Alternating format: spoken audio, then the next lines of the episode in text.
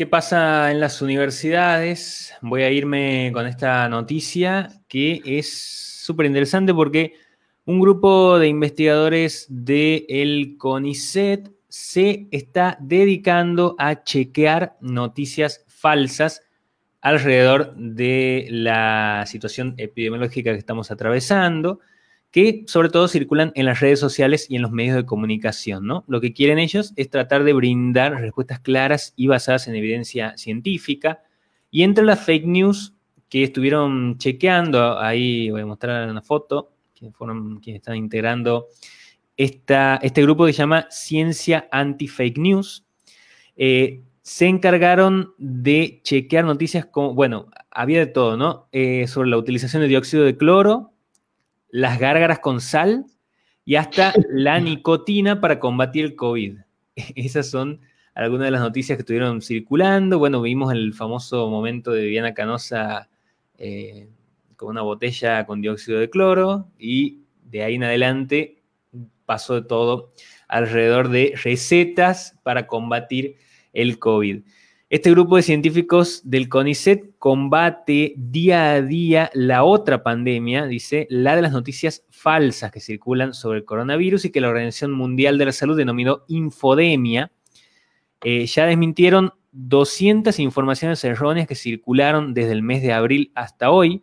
Y el frente de batalla dicen está formado por 16 biólogos, bioquímicos y biotecnólogos, la mayoría especializados en inmunología y biología molecular, que a partir de lo que es su compromiso social, comenzaron a desarrollar este proyecto voluntario y autogestivo.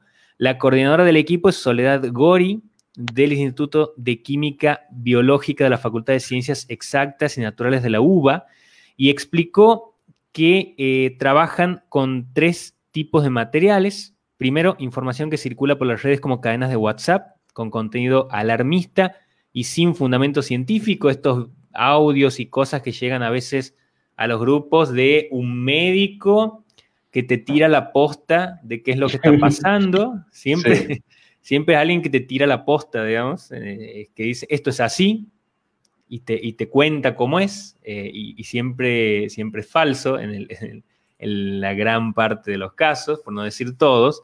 Em, y eh, después también se encargan de chequear noticias falsas publicadas en los medios de comunicación con información no chequeada y tergiversada. Me acuerdo eh, que hace poquito habían, alguien había publicado un tuit que decía contraten a periodistas científicos, divulgadores científicos en los medios de comunicación. No pongan a alguien que hace la sección de, cultura o de política a hablar de ciencia porque no es necesario que, una persona sepa todo, digamos, y esto genera que esa sobrecarga de trabajo también, em, eh, bueno, tenga publicaciones de este tipo en los medios de comunicación, ¿no? O también el, famoso clickbait, que para sumar clics a, las visitas te ponen un título sensacionalista.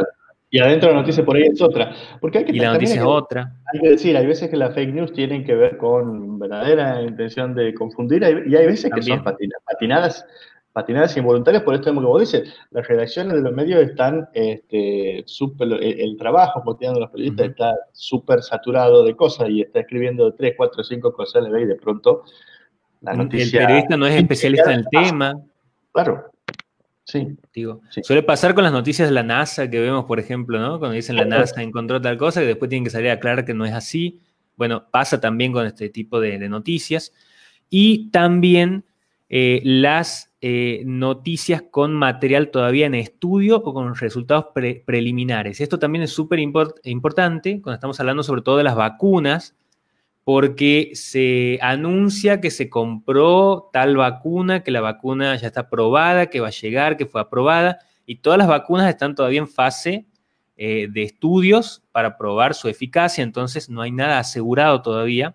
Y eso también es importante que se pueda destacar y que se pueda corregir cuando eh, se, titulan las noticias y circulan ese tipo de noticias en las redes sociales. Dicen que estas últimas, sobre todo las que tienen que ver con resultados preliminares de vacunas, son las que más preocupan porque ese contenido es levantado por los medios de sitios que son exclusivos para la comunidad científica, que contienen trabajos que todavía están en curso que presentan resultados de grupos muy pequeños de personas y que aún no se encuentran revisados por los colegas, como ocurre eh, eh, con una publicación de un estudio científico de una revista internacional, digamos, ¿no?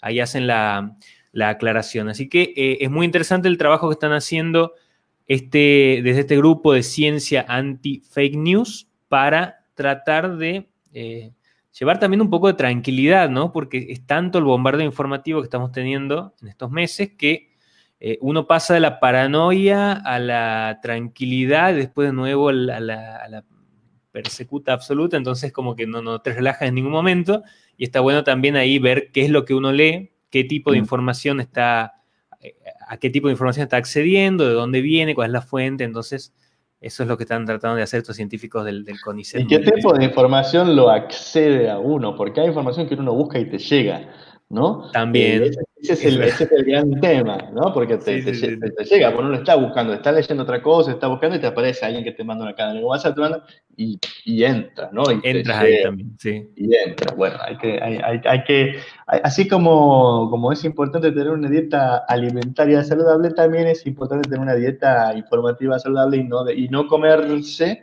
cualquier verdura eh, que venga por el éter, por las redes o por cualquier lado. Entonces, está, muy bueno este grupo que se dedica a hacer esto y también es, es, un, es un importante para que pensemos eh, otra vez esto tan necesario que es qué hacemos con las noticias y cómo nos relacionamos con ellas.